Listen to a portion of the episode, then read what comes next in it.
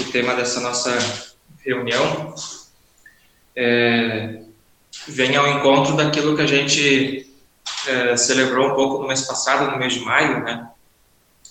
É, primeiro o mês de Maria, né, mês da Virgem, mas também celebramos o padroeiro né, do nosso movimento, São João Paulo II. E, bom, São João Paulo II é santo, né? Então a ideia hoje é falar um pouco sobre a, a santidade, sobre isso que, que a gente costuma ouvir muitas vezes, a gente já está como que careca de escutar sobre santidade, como tem que ser santo, tem que se santificar, Deus nos chama a santidade, a gente já está careca de saber disso, né? E acontece que muita gente fala, a gente fala muito de santidade, né? Sobretudo os padres na, na pregação, mas a gente poucos falamos de como como fazer para ser santo, né? é, e por que que a gente tem dificuldade de falar ou de explicar como é que a gente faz para ser santo?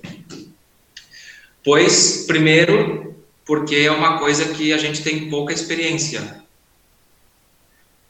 eu lembro de uma, uma vez o padre Michael, o padre Michael aqui da nossa diocese, numa pregação que eu escutei dele, ele fazia uma comparação, né?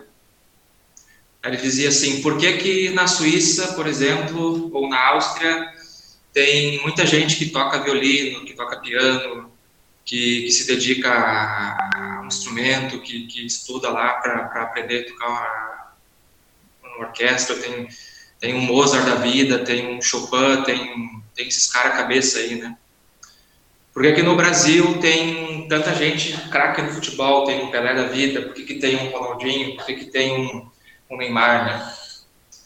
Pois porque existe um, uma cultura, vamos dizer assim, que favorece a surgir um Neymar e talvez daqui a uns anos alguém melhor que ele. Tem muita gente jogando futebol, né?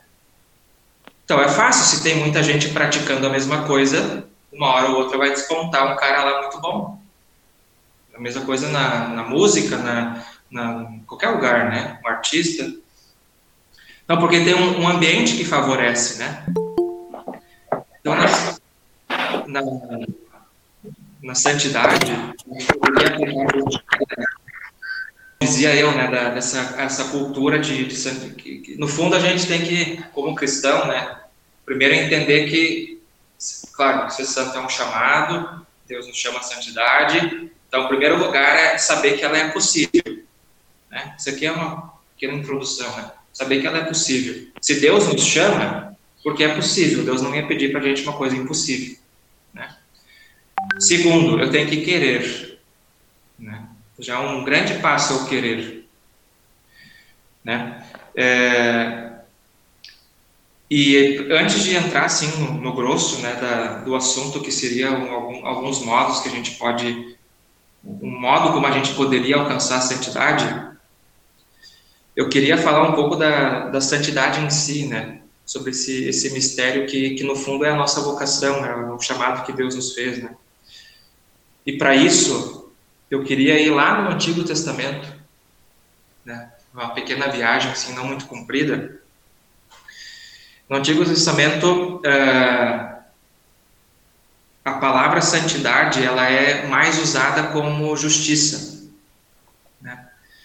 E, ou seja, justiça e santidade no Antigo Testamento se identificam, né? são como que sinônimos.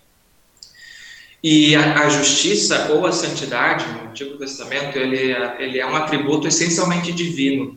Né? O santo né, é Deus, ele é o santo. E daí vem a, a outra ideia né, que completa, acabei de falar, né, em hebraico, por exemplo, santidade vem de kadash, que significa separado, né? Então, por que, que Deus é o santo por excelência? Porque ele é o que está totalmente separado, vamos dizer assim, uh, ele é o outro, ele é o totalmente outro, né? Totalmente diferente de nós, ele está separado de nós. Essa é a concepção de santidade do Antigo Testamento. Se a gente for lá no livro do Levítico, por exemplo, aí a gente vai encontrar um conceito de santidade já aplicado ao homem, né? É, que deriva do conceito de, é, de santidade aplicado a Deus como totalmente outro, Quando ele é aplicado ao homem, a gente tem a ideia da santidade como uma, como uma santidade ritual, né? Ou seja, é necessário uma pureza para poder celebrar o holocausto, o sacrifício, para poder fazer a oferenda no templo. Né? Daí vem todo o costume da, das purificações judias, da, das a, abluções, né? A gente vai encontrar no Antigo Testamento muito, muito forte, né? Muito marcado.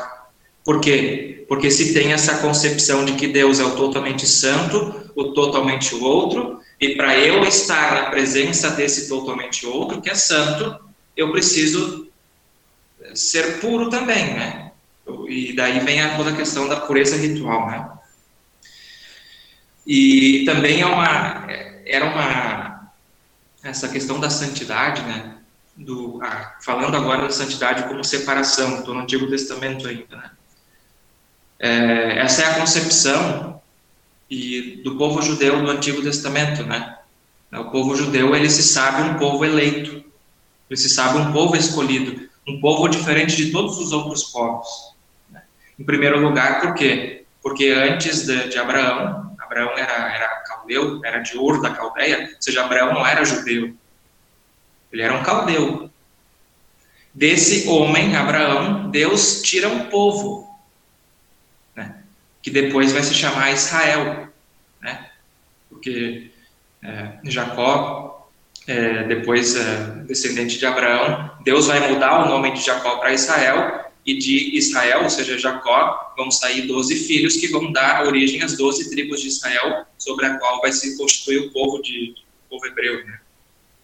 Mas que é essencialmente um povo separado, vamos dizer assim, que Deus escolheu, separou e foi, basta ler o Antigo Testamento, Deus foi educando esse povo e foi se revelando para esse povo e, e foi estabeleceu aliança com esse povo, né? Uh, e esse povo se entendia o povo da aliança, o povo escolhido, o povo separado. E um povo chamado né, a ser fiel a Deus, ou seja, a ser justo. Povo justo, né? Isso é até o Antigo Testamento, é essa ideia de santidade que a gente tem, né? de ser um povo separado, chamado a se relacionar com Deus, né? E a santidade significa, sobretudo, ser fiel a Deus, no Antigo Testamento, vamos dizer assim, né? É isso que era ser santo ou ser justo, era um homem fiel e temente a Deus. Então a gente vê aqui no Antigo Testamento uma concepção de santidade exterior, vamos dizer assim, né? Exterior. Mas agora a gente tem que dar o pulo para o Novo Testamento, né? Porque o Novo Testamento muda tudo, ele completa o Antigo. Não, a gente aqui não vai desprezar o Antigo Testamento, a gente vai passar para o Novo Testamento e a chave, vamos dizer assim, que, que muda tudo e dá o up para coisa, né? Sobretudo no assunto que a gente está falando agora, que é a santidade, é a encarnação. Né? O Verbo se fez carne e habitou entre nós. Então, o que, que aconteceu na encarnação? O que, que, esse, o que, que esse mistério tem para nos dizer? Na encarnação, a gente sabe, já para careca de saber também, a segunda pessoa da Trindade, ou seja, Deus, né, Filho, ele assume a nossa natureza. Não se faz igual a nós em tudo, exatamente em tudo, menos no pecado. Né? Então, ele se configura o homem de tal modo que o homem ele é chamado a se configurar a Deus de um jeito que antes não era possível. Por mais que o homem quisesse e Deus chamasse o homem a essa, a essa configuração ou a essa relação, não era possível para o homem. Porque o homem ele estava, ainda que Deus concedesse, era um Deus presente, era um Deus pai, é um Deus é, é, senhor do povo, né? Era uma relação muito externa, vamos dizer assim, né? Muito exterior, né? De povo com Deus. E daí vem a, a, aquela promessa também de Ezequiel, né? Profeta Ezequiel, que eu separei aqui, no capítulo 36 do, do livro do profeta Ezequiel, no versículo 26, é, o profeta né, profetiza né, em nome do Senhor, dizendo assim: eu vos darei um coração novo e em vós porém um espírito novo. Tirarei de vosso peito um coração de pedra e vos darei um coração de carne. Ou seja, é, Deus prometeu desde o Antigo Testamento dar ao homem uma, a graça de é, tornar o homem capaz de se relacionar com ele do jeito que Deus desde o início quis, né? Que por conta do pecado original e dos pecados pessoais é dificulta, né? Ou seja, a encarnação, o que, que ela permite?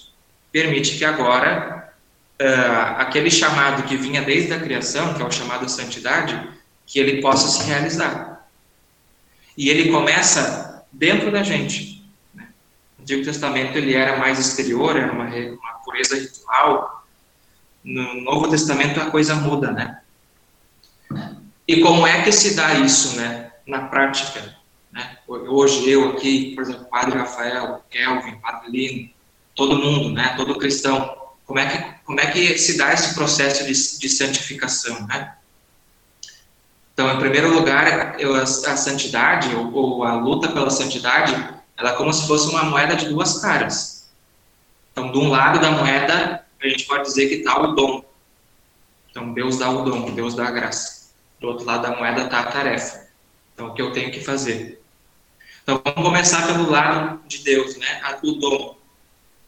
O que, que Deus fez e o que, que Deus deu para a gente que a gente pode entender que agora sim eu posso ser santo porque Deus tomou a iniciativa.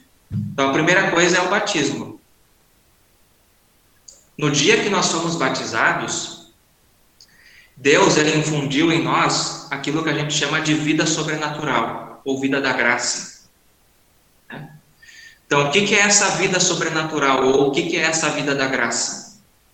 É como se fosse um, um organismo, vamos imaginar um organismo, assim como a gente tem um organismo físico, que tem uma função própria, que tem é, um funcionamento próprio, que tem leis próprias, e que começa pequeno, lá no início da gestação, começa como um zigoto, né? E vai crescendo, crescendo, crescendo, a gente vem à luz e vai se desenvolvendo, e vai crescendo, crescendo, crescendo até morrer. Então, no plano espiritual, rege, vamos dizer assim, a mesma, a mesma ideia. Deus, no batismo, ele infundiu uma vida diferente, uma vida nova em nós. Né? A gente chama de vida sobrenatural, né? que constitui, como eu dizia antes, um verdadeiro organismo. Começa pequeno, ele tem que crescer.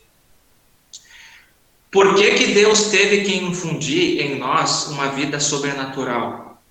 Então, em primeiro lugar, porque nós somos chamados a participar da sua vida íntima. Esse é o sentido último da nossa existência. Por que, que a gente está aqui? Qual que é o sentido dessa vida? O sentido dessa vida é conhecer e amar a Deus e conhecendo e amando a Deus, participar da sua vida íntima. E isso é muito interessante, por quê? Porque Deus não só nos salvou, né? Por exemplo, vou, vou, vou tentar exemplificar a coisa aqui. Se Deus tivesse feito assim, estalado os dedos, e tivesse dito, ao, ao estralar os dedos, estáis salvos. Ou se ele tivesse dito, eu vou, boce, eu vou bocejar agora. Quando eu bocejar, está todo mundo salvo. Bocejou. Estaríamos salvos? Sim, estaríamos salvos. Deus poderia ter piscado, estaríamos salvos. Mas Deus não fez assim, poderia ter feito assim. Como é que ele fez? Ele se encarna e nos assume. Então, nos encarnar e nos assumir, além de ser a condição para nos salvar, nos diz outra coisa. Pois que a salvação não é só perdão dos pecados. Não é só passar a mão na cabeça da gente e dizer, tá bom, passou, vocês estão perdoados e agora vocês estão salvos, né? Mas é algo mais. Ou seja, agora a salvação, além de ser o perdão dos pecados, é um convite a participar da vida íntima de Deus. Ponto. Esse é um ponto. Agora, ora, né? Como é que uma, a criatura, ou seja, eu e tu, né, que somos criaturas de natureza distinta de Deus, como é que a gente vai participar da vida íntima de Deus? Não é possível. Logo, o que tem que haver? Deus tem que dar, nos dar a, a graça, de algum modo, sendo ainda criaturas, participar da vida íntima dele. Então, é, para exemplificar, né? Vamos supor que eu tenho aqui o meu Note, né? Meu Note já, já é velho, tá? Já tenho, acho que uns 5, 6 anos o meu Note. É um Dell bem, bem chinfrense. É, é o Windows 10, não saber o que, que é. Configuração simples. Antes eu falava com, tirei um pouco o Anderson, né? Falava para ele da, que ele era, estava usando a cadeira de gamer dele ali, que perguntei se ele era de jogos, essas coisas, né?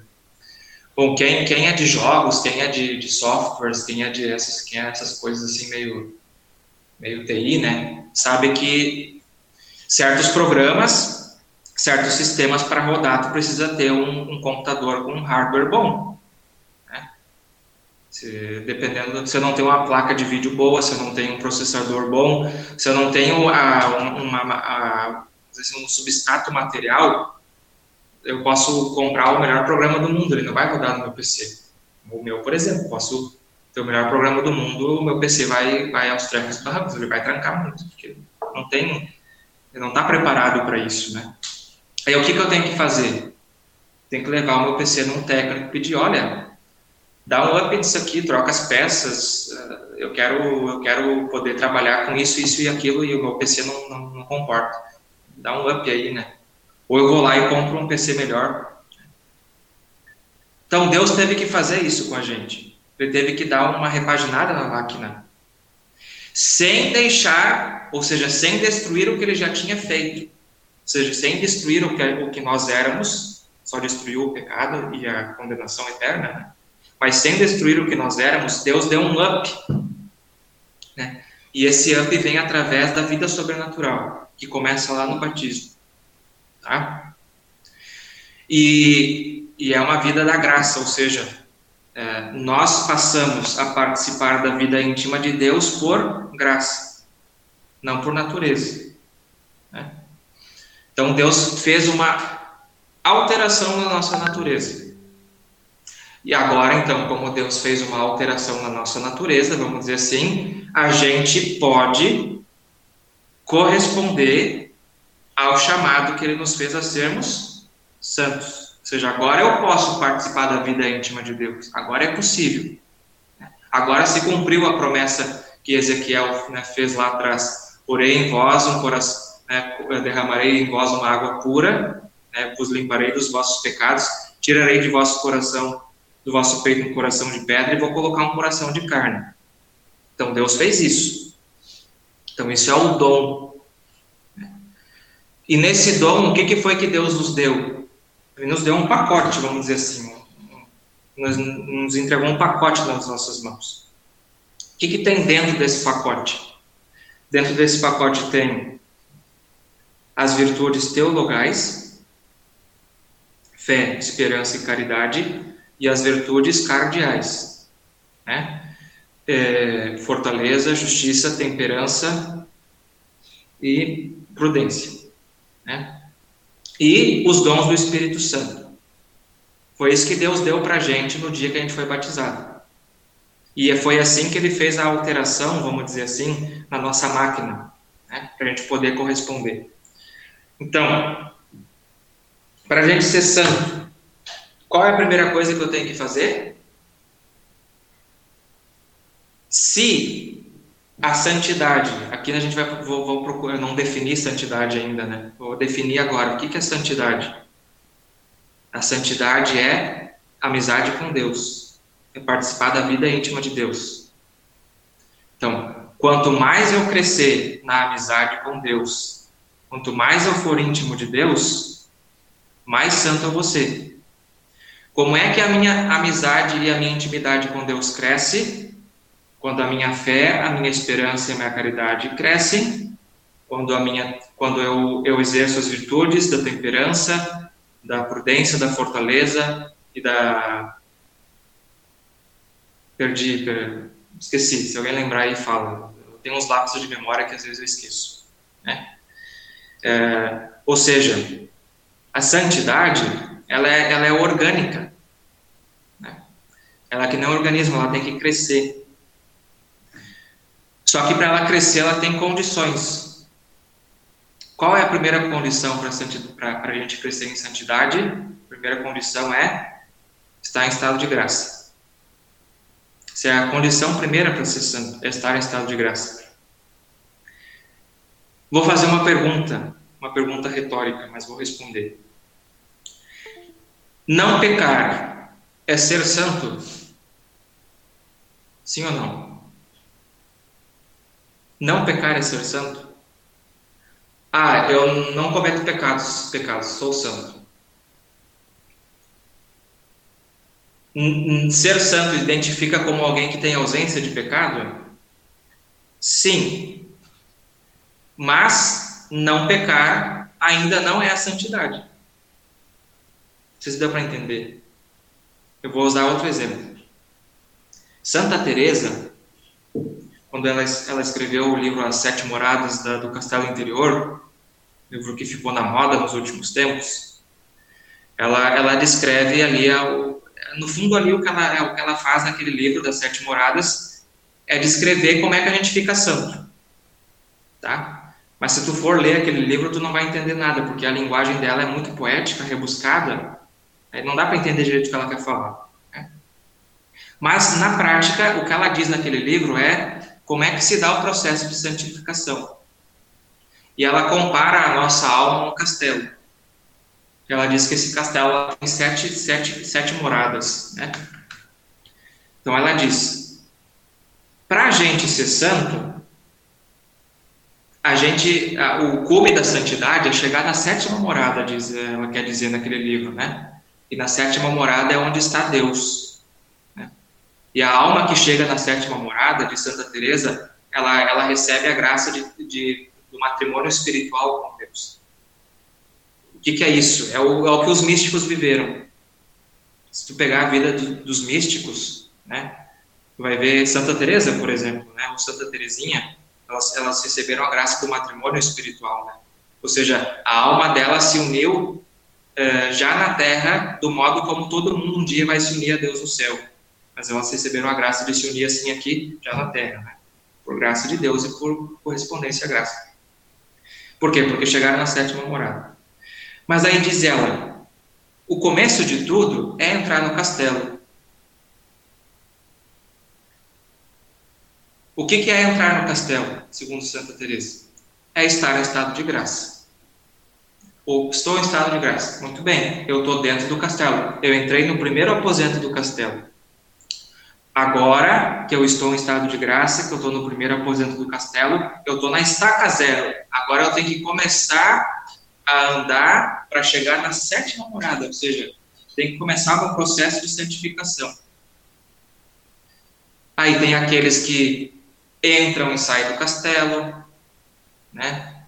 Tem aqueles que nunca entram no castelo, tem aqueles que avançam a morada, avançam a segunda, avançam a terceira e ficam ali, e tem aqueles que chegam até a sétima morada, né?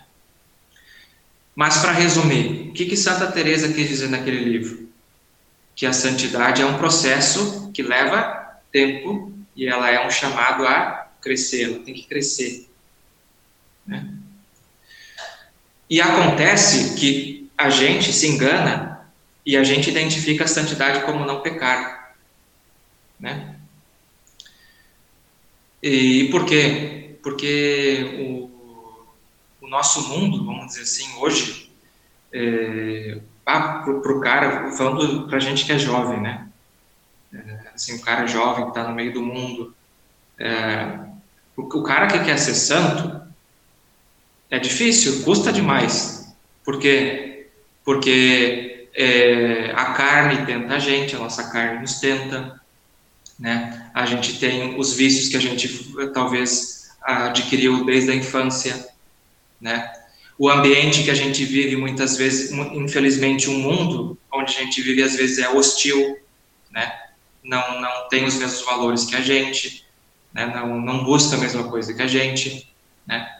Satanás nos tenta, a gente não pode ser bobo, né? Deus, o demônio nos tenta, ninguém é, ninguém é tão ingênuo que não, que não vai entender isso, né? E a, quando a gente começa a viver a vida espiritual, né? Qual é o primeiro passo a dar? né? E isso os grandes santos os grandes místicos nos ensinam. O primeiro passo da vida espiritual é a conversão e o desapego do pecado. E a gente pode passar anos nisso, pode ser a luta de anos, a, a nossa conversão e desapego do pecado. E quando a gente passa anos lutando contra os mesmos pecados, contra os mesmos vícios, contra a, contra a mesma fraqueza, a gente pode achar que a santidade não é possível, né? que, ela, que ela não é uma coisa para nós, ou a gente pode achar que se eu não pecar, eu já sou santo. Né? E a gente vai. E, e, e o, o, grande perigo qual é? É a gente cansar e a gente perder a esperança. Né? Uh, e qual que é o remédio para isso? O remédio para isso é a gente aprender a fazer a experiência do nosso pecado. O que eu quero dizer com isso? Deus, ele não quer o meu pecado nem o teu pecado. Mas ele permite que eu peque, que tu peques. Ele permite, porque ele nos fez livres. Eu posso escolher pecar ou não. Né? Muito bem. E Deus também permite que o mal exista e que o mal uh, se realize. Mas, de todo mal, até do pecado, que é, o, que é o maior dos males, Deus sempre tira um bem. Sempre, sempre. Deus sempre tira um bem do, do mal. E Deus sempre tira o bem do pecado também. Então a gente tem que aprender com Deus a tirar o bem também dos nossos pecados e das nossas fraquezas. Qual é o bem que eu tenho que aprender a tirar do meu pecado, da minha fraqueza? É ser humilde. E o que, que é isso? É entender que eu sou sim pequeno e fraco pecador, e porque eu sou pequeno e fraco pecador, eu preciso de Deus. Se eu preciso de Deus, eu preciso me relacionar com Deus, eu preciso buscar intimidade com Deus, eu preciso de Deus. Eu, eu preciso. Eu, quem está na chuva é para se molhar, a gente diz, né? Então, eu preciso de Deus, então eu vou buscar Deus de verdade. Né? Só que acontece que a gente não, não dá esse passo.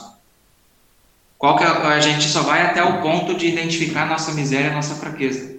Ah, pequei de novo. Poxa vida. Ah, mas de novo? E a mesma coisa? Ah, mas eu não tenho jeito. Ah, mas Deus não me ajuda. Ah, mas. Daí eu até vou lá e confesso, né? Mas, né? mas eh, eu não, não me molhei de verdade. Né?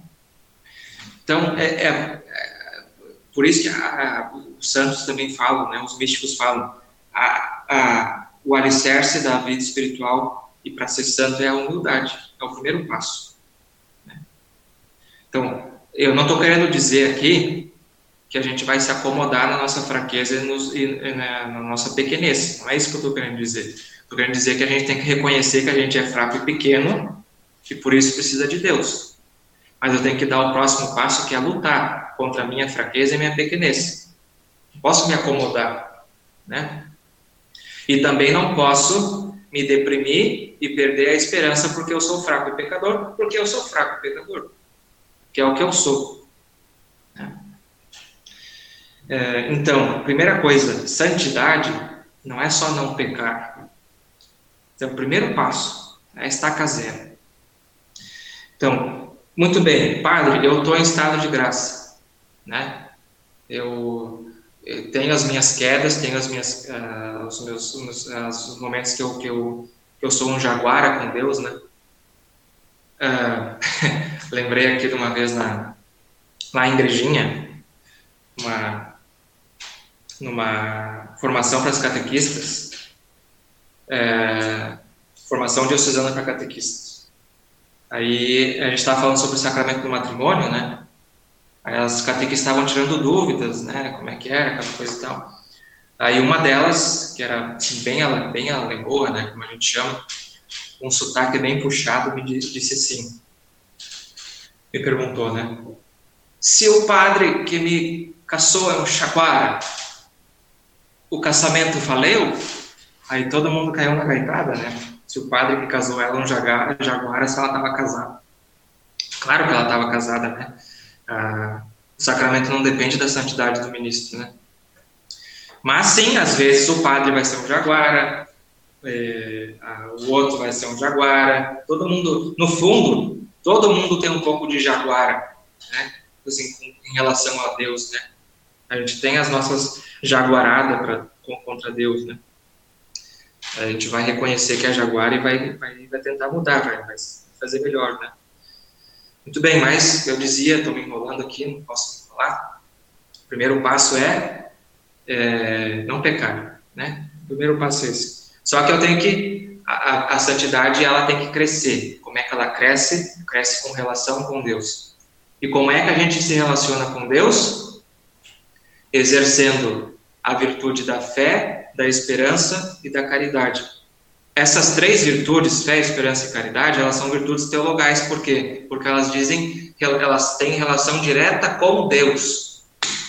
Relação direta com Deus.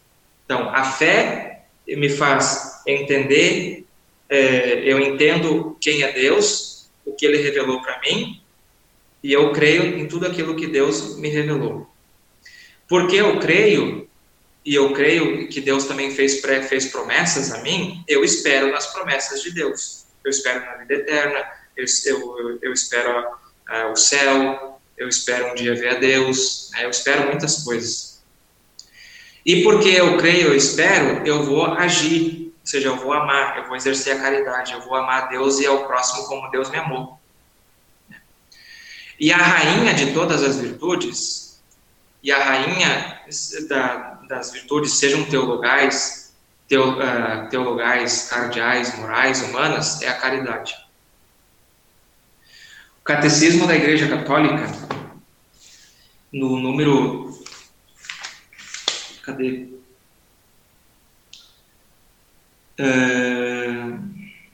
no número 2013, Catecismo, diz assim: Todos os fiéis cristãos de qualquer estado ou ordem, ou seja, todo mundo, todo mundo, são chamados à plenitude da vida cristã. O que é a plenitude da vida cristã? A gente chama de santidade, né?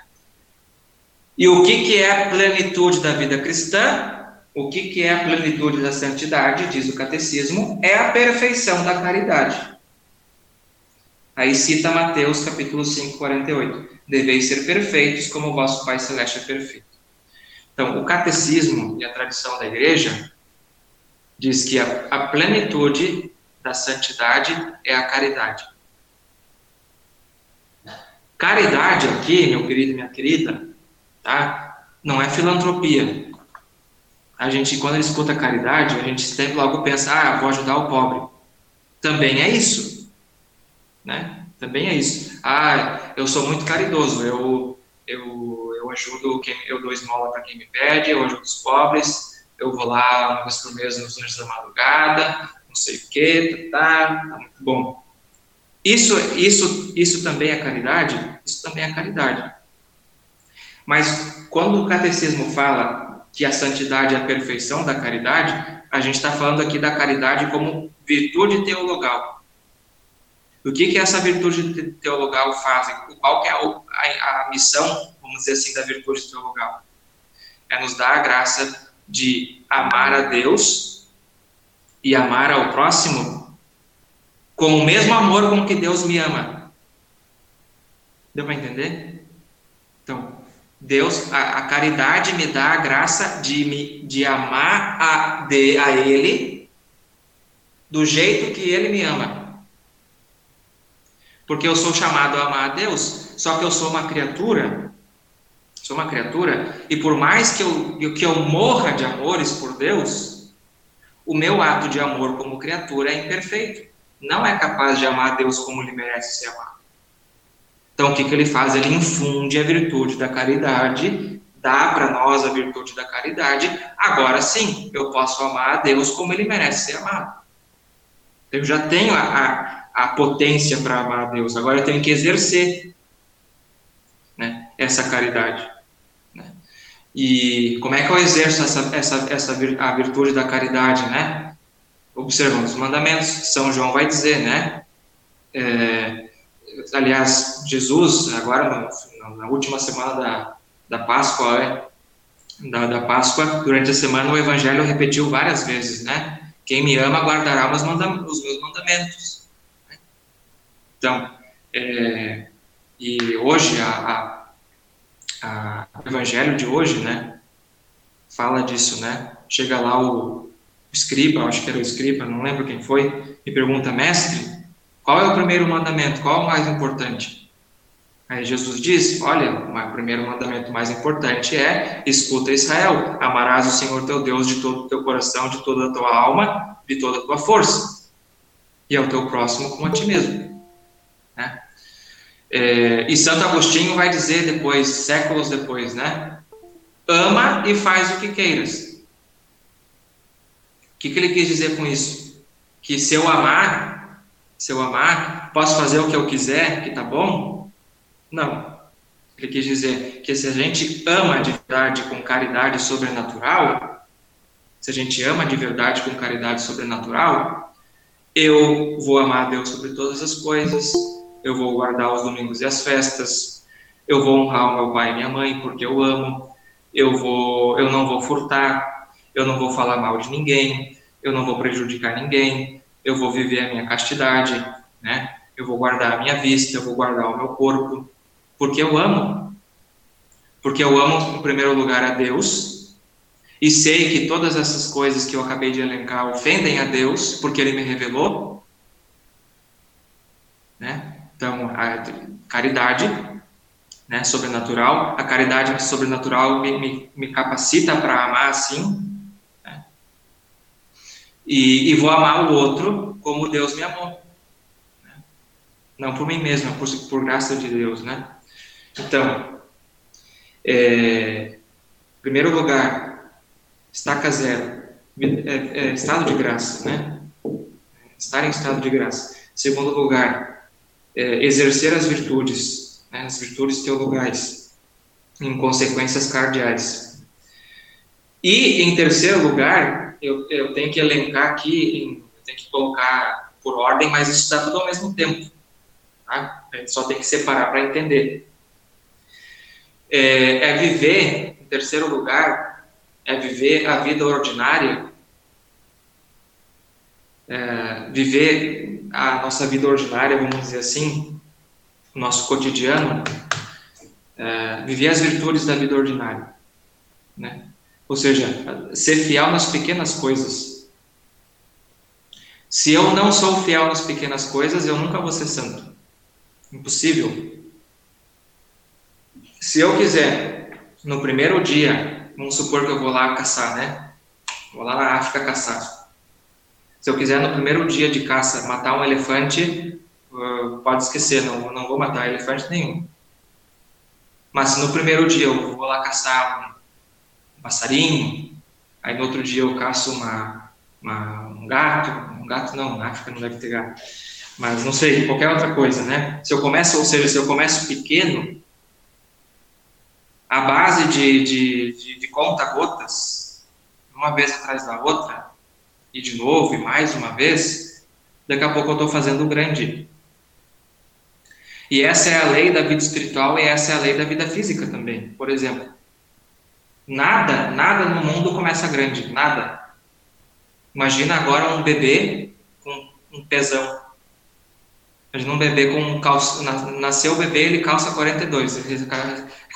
Recém, recém nasceu, calça 42, né? Todo mundo vai se apavorar, porque não é normal um bebê calçar 42. Né? Imagina agora, espero que, espero que ninguém que esteja agora me escutando seja não, tá? Seja não, mas tudo bem. Se alguém for, não se sinta, se alguém for anão, não se sinta uh, né? Não, não é bullying. Imagina um anão. Ele pode ser muito musculoso, parrudo, né? Não musculoso, com pernas fortes, com braços fortes, com um peitoral, mas ele é um anão, né? E já não basta ser anão ainda assim, né? Meio estranho, né? É muito forte, muito, muito musculoso, mas é um anão. Ele não desenvolveu, ele não cresceu, né? Então, uh, eu já até eu esqueci o que, que eu ia dizer. Por que, que eu cheguei nesse exemplo? Perdi o fio da meada. Por que, que eu falei do anão? Por que eu usei o exemplo do anão?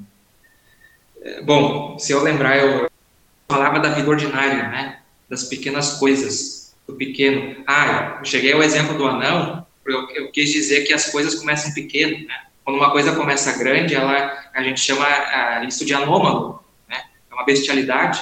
Imagina um bebê com duas cabeças. Todo mundo se apavora, não é normal. Né?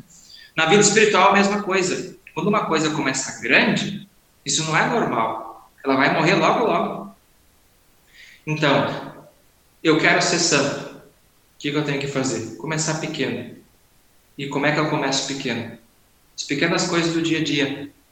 Né? É, o mais importante não é o que a gente faz, né? ou a quantidade das coisas que a gente faz, mas é como a gente faz. Né? E por quem que a gente faz e por que, que a gente faz. Né? E, e, isso, e no dia a dia, ah, o, o, que, o que faz parte do nossa, da nossa vida ordinária, do nosso dia a dia, é a virtude.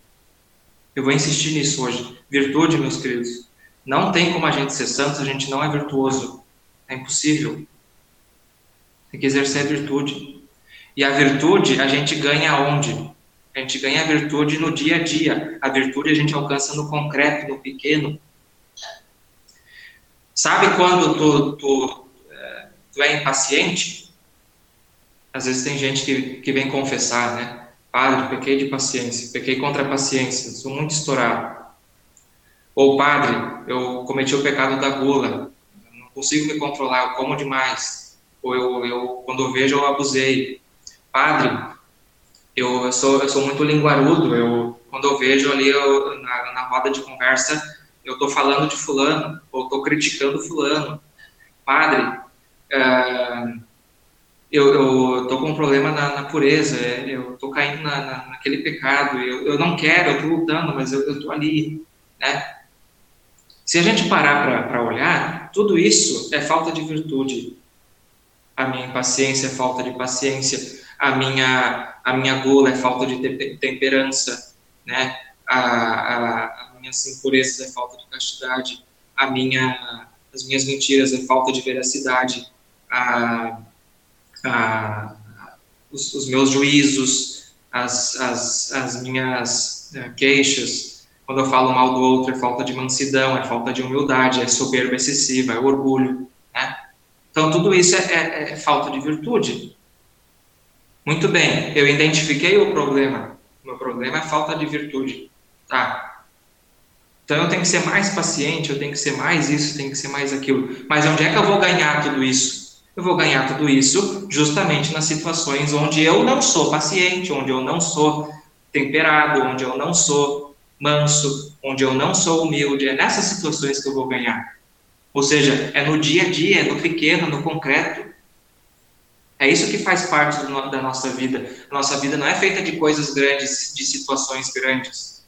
Um dia talvez chegue, vai aparecer algo muito grande. Mas é feito de pequenas coisas. Né? E se eu for fiel ali no pequeno, a conta gotas, né? um passo de cada vez, eu vou me santificando, porque eu vou correspondendo a Deus. E eu posso andar um centímetro ou um metro, não importa. O importante é andar. Vida espiritual, a gente tem que sempre, sempre que avançar. Quando a gente para na vida espiritual, isso eu já falei várias vezes, talvez você já escutou isso de mim, eu repito isso muito. Quando a gente para na vida espiritual, a gente sempre dá para trás. Não existe estacionar na vida espiritual. Né? E às vezes a gente estaciona. E por que a gente estaciona? Porque a gente, como eu dizia antes, a gente se desespera das nossas, das nossas fraquezas, dos nossos defeitos, dos nossos pecados. Né? A gente acha que não tem jeito, que não dá e a gente perde a esperança. E quando a gente perde a esperança, a gente está perdido. Então não tem o que fazer. O demônio já ganhou. Mas quando a gente tem esperança, a gente luta, a gente vai de novo, mais uma vez, mais uma vez. Né? É, e assim, aos trancos e barrancos, vamos dizer assim, é, a gente vai amar a Deus. Talvez ainda não sobre todas as coisas, ou com toda a força do nosso coração, com todo o nosso entendimento. Vai ser ainda um amor bem pobre, vamos dizer assim, né? bem pequeno, mas vai ser amor. Né? é amor. Por quê? Vou repetir. Porque as coisas começam pequeno. Na vida espiritual, as coisas começam pequeno. Né? É, bom, é, só queria agora para finalizar, né? Acho que eu já falei, já falei demais. É, resumir e assim, deixar três conselhos, né? Primeiro, conhecer-se. O santo é aquele que se conhece demais. Conhece suas virtudes e os seus defeitos. Sabe onde é que estão tá as pedras no sapato dele. Conhecer-se. O primeiro passo é esse, se conhecer. O segundo passo é não se acomodar com aquilo que a gente é. Ele nunca está satisfeito com si mesmo. Não se acomodar com a nossa condição. E terceiro, uma vez que eu me conheci e eu, e eu, e eu, e eu passo a, a desejar a santidade e a querer? Aí eu tenho que, eu, daí eu não, isso significa não se acomodar, como eu disse, aí eu passo a lutar. E onde é que eu luto? Eu luto no cotidiano, ali, no concreto, ali que eu tenho que lutar, não é em outro lugar. Né? E se eu fizer isso, pode ter certeza, se eu começar a fazer isso, eu vou avançar. Posso avançar bem lentamente, a passos curtos, né? Mas eu vou avançar. E um último conselho que eu, que eu daria para vocês também é direção espiritual. Eu não sei se vocês têm costume de fazer direção espiritual, se vocês têm diretores, mas se tu quer ser santo, escute o que eu vou te falar. É, Santa Teresa dizia assim: eu vou, vou usar, eu vou parafrasear ela. Quem reza vai para o céu, Santa Teresa dizia. Ela dizia até quem reza 15 minutos por dia vai para o céu, Santa Teresa dizia. E quem não reza não precisa de demônio que o tente, porque já está perdido. Eu agora vou parafrasear Santa Teresa e com isso eu termino. Tu quer ser santo? Quer ser santo? Faça a direção espiritual. Faça a direção espiritual se tu quer ser santo, tá? Se tu, se tu, se tu não quer ser santo, se tu só quer ter um diretor, daí não faça direção espiritual. Agora, se tu quer ser santo de verdade e tu quer é, saber como é que faz para ser santo, tu, precisa de uma ajuda, busca um diretor. Não quer dizer que vai ser fácil, não é isso. Mas, é, em primeiro lugar, fazer direção já é um sinal de que tu quer. E é muito mais fácil alcançar alguma coisa com a ajuda de alguém do que sozinho. Né? E também porque a gente muitas vezes não sabe por onde ir. Né? O diretor vai auxiliar a gente, vai mostrar, vai por aqui, vai por ali. Né? Então, vamos dizer assim: quem faz direção espiritual se santifica. Ou quem faz direção espiritual é, avança, né? cresce na vida espiritual. Pode crescer muito ou pouco, mas cresce. O importante é crescer. Né? É, importante não é, é o, o, a quantidade de coisas que a gente faz, né? mas o amor que a gente põe nas coisas que a gente faz. Bom, é, eu já falei demais. É, não sei se alguém tem alguma pergunta, se alguém tem algum comentário, se alguém tem alguma reclamação.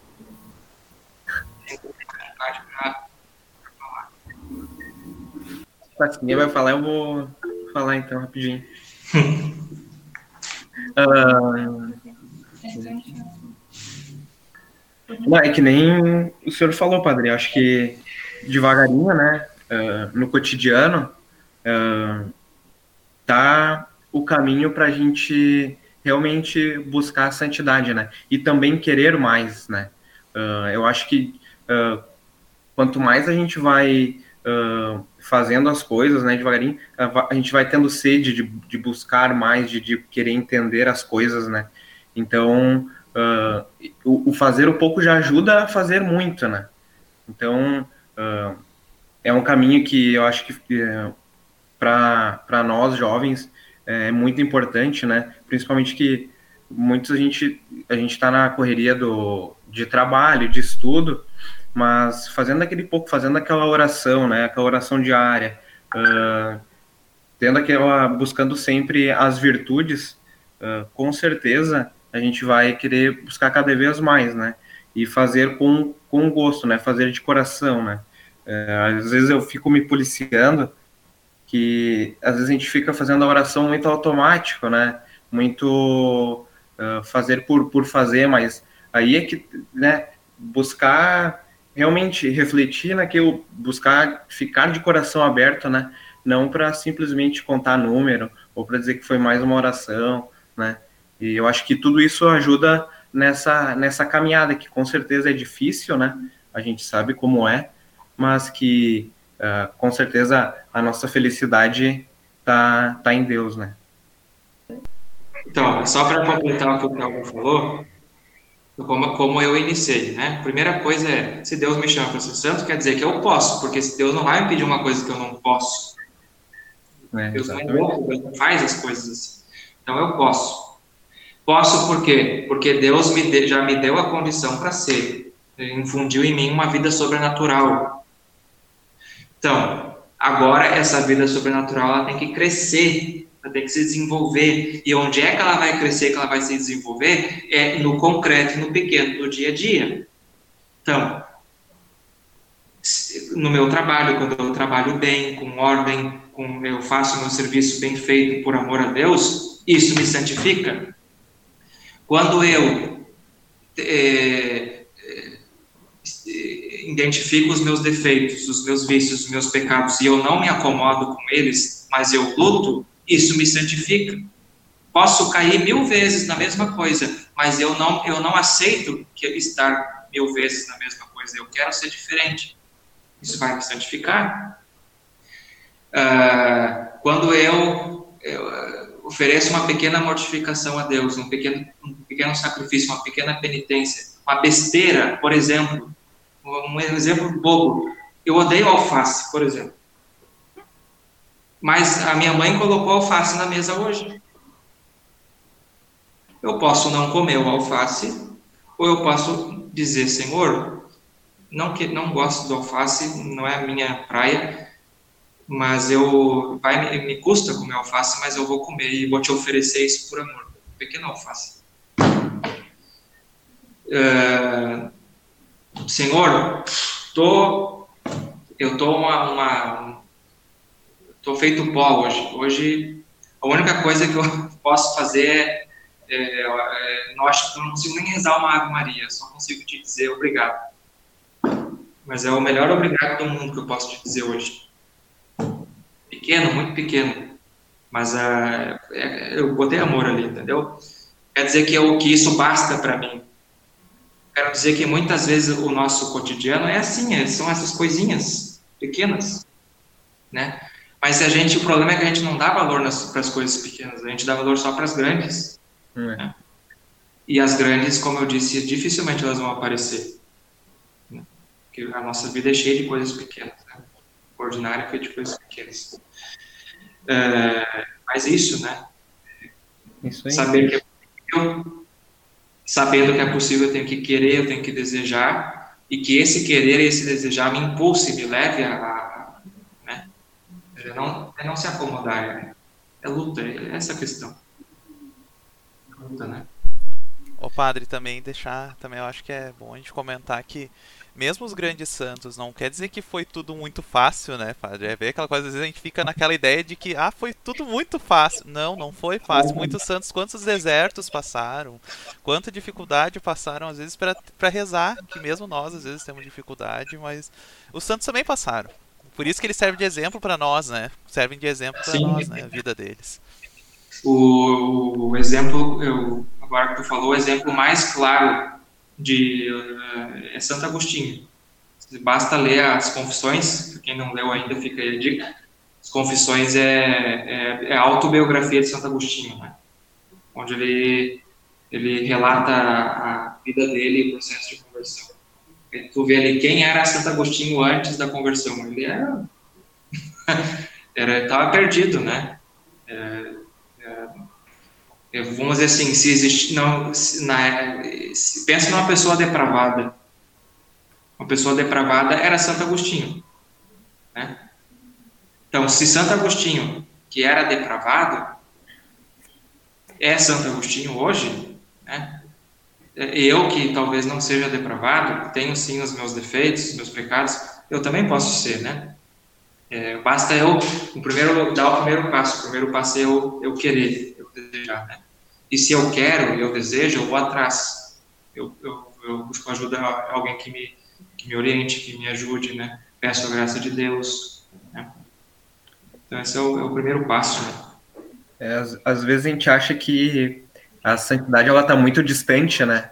Quando gente, é, às vezes a gente conversa, conversa com alguns como se a santidade fosse algo só para realmente os santos que foram canonizados, né? Mas na verdade não, né? A gente é um caminho muito difícil, mas que é possível e que Deus realmente Cristo proporcionou para gente, né? É, mas bom, se consola, né? Se consola. É, todo mundo no céu, no céu todo mundo é santo. É. Até a tua vozinha, se, né, se a tua vozinha está no céu, ela é santa, né? No céu só entra quem é santo é, aqueles que, que, vamos dizer assim, que conseguem se santificar aqui, vão direto para o céu. Aqueles que infelizmente não conseguiram se santificar aqui, Deus dá a graça do purgatório, né? No fundo, o que é o purgatório? Purgatório, no fundo, é Deus faz a gente santo. é, é, é, como se, é como se, vamos imaginar assim, né? É, Deus, Deus pediu, seja santo. Muito bem. Aí morri. Morri em estado de graça, né? Tô salvo, mas ainda não sou santo. Né? Ou seja, ó, olha o que eu acabei de dizer. Entenda o que eu quero, entendam o que eu quero explicar agora. Existe uma diferença entre ser, ser salvo e ser santo. Todos os salvos são santos, todos os salvos são santos. Mas existe uma diferença entre ser salvo e ser santo. Por exemplo, eu posso ser o, o maior pecador do mundo. Se no último momento da minha vida, por graça de Deus, Deus me deu a graça da penitência e eu me arrependi, sinceramente, a gente entende e espera que, que se salve, né?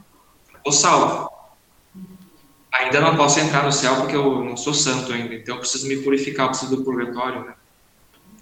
Ou seja, é como se quem vai para o purgatório é como se chegasse diante de Deus e Deus dissesse assim: Muito bem, meu filho, você está salvo, muito bem, fico muito feliz, mas agora tu vai sentar aqui nessa cadeirinha e tu vai esperar porque eu vou te santificar. Né? Tu, tu, não, tu não te esforçou muito lá embaixo, tu não fez a tua parte, então agora senta e espera. Né? É o que as almas do purgatório tão, fazem, elas, elas estão padecendo elas estão padecendo o quê? Elas estão esperando Deus fazer elas santas, já que elas não conseguiram aqui na Terra. E eu disse que Deus manda elas sentar e esperar, porque elas não, elas não podem fazer nada por si mesmas, né? A gente pode, claro, sabe disso, né? As nossas orações ajudam as almas do purgatório. Mas é, o purgatório é aquela oportunidade que Deus dá para quem não, não alcançou a, santidade, a, a perfeição na Terra alcance no, no céu, alcance na, depois da morte, né? Mas isso não significa que a gente vai se acomodar, né? A gente vai, vai lutar. Porque essa vida, essa vida é o único tempo que a gente tem para merecer. É não tem, depois da morte não posso merecer mais nada, só posso receber. Né? Uhum. Ou recebo o céu, ou recebo o inferno. É essa vida onde eu vou escolher o que, que eu vou receber. Né? Uh, o padre, gente, o Bruno fez uma pergunta aqui no chat, eu vou, vou ler, não sei se consegue ver no chat a pergunta. Eu vou, eu vou, eu vou, vou falar aqui. Padre, sobre per perseverança. Como não desanimar diante de todos esses desafios próprios da busca pela santidade, especialmente quando parecemos estagnar ou quando perdemos o que tínhamos como de virtude adquirida? Sim. É, bom, a pergunta que o Bruno o Dutra, né, ele fez, é, eu, eu, a, a, eu respondi ela já no, no meio da, da formação.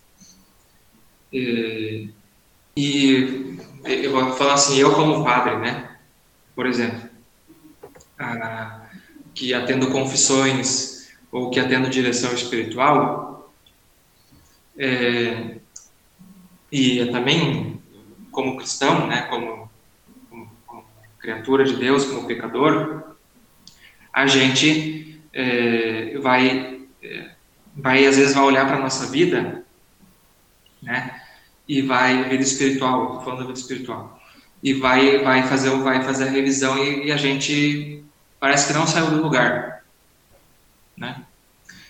Ou a gente vai até adiantou um pouco na vida espiritual, passa um tempo, olha para trás, a gente perdeu tudo aquilo que a gente adquiriu, né? Então, primeira coisa, eu tenho que querer e ir atrás. Tá? Ou seja, eu tenho que lutar. Segundo, no meio da luta, no meio da luta, é, eu vou eu vou enxergar a minha a minha miséria. Ou seja, eu vou ver que muitas vezes eu não posso e eu não consigo. Eu vou experimentar isso muitas vezes. Por culpa própria, porque eu não estou lutando como deveria, porque eu me acomodo, ou porque Deus vai permitir, vai permitir para eu ser mais humilde. Lembram que São Paulo, não lembro qual carta que São Paulo disse isso, mas vocês vão lembrar da passagem quando ele diz assim, quando ele fala do espinho na carne, né? São Paulo falava que ele tinha um espinho na carne. O que é o espinho na carne? A gente não sabe, mas a gente acha que é um vício que ele tinha, que era uma dificuldade que ele tinha, que ele lutava contra, mas não conseguia tirar dele.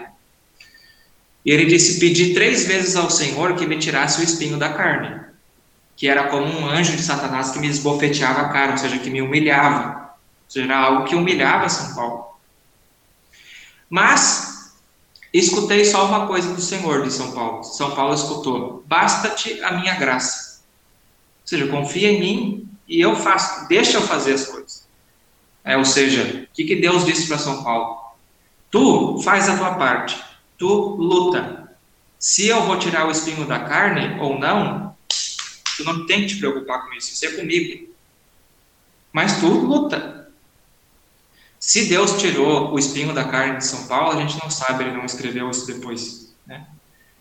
Se Deus não tirou, foi porque Deus, sabendo mais, talvez sabia que se tirasse aquilo, aquele espinho da carne de São Paulo, São Paulo poderia subir nos tamancos, né?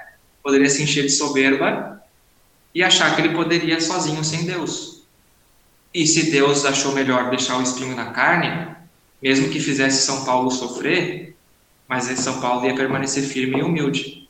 Né? Então, sim, às vezes na vida espiritual, eu vou lutar, eu vou lutar, eu vou atrás, eu vou, eu vou, eu vou, eu vou, e não vou avançar. Ou porque eu estou lutando errado, eu estou dando tiro no lugar errado, por isso que eu falei da direção espiritual, o diretor vai ajudar a gente a, a dar os tiros no lugar certo, né? Ou porque Deus permite, é o mistério de Deus, ou porque Deus permite sim que eu que eu que eu experimente a minha miséria várias vezes e a, né, e a minha inconstância. Para quê? Para eu ser mais humilde, para eu saber que eu preciso mais dele. Né? Então, entendendo isso, o que, que eu não posso fazer? É desesperar. É, é o que tu falou de, de, de, desânimo, né?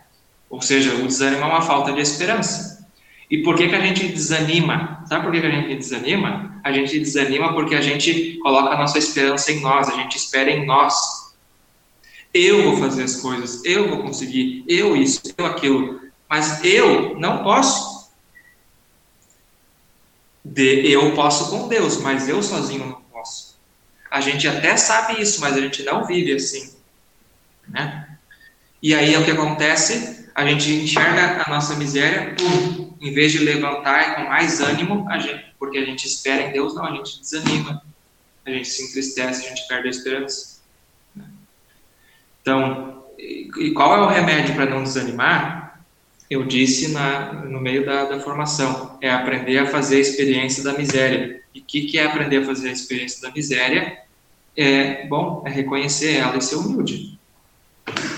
É isso.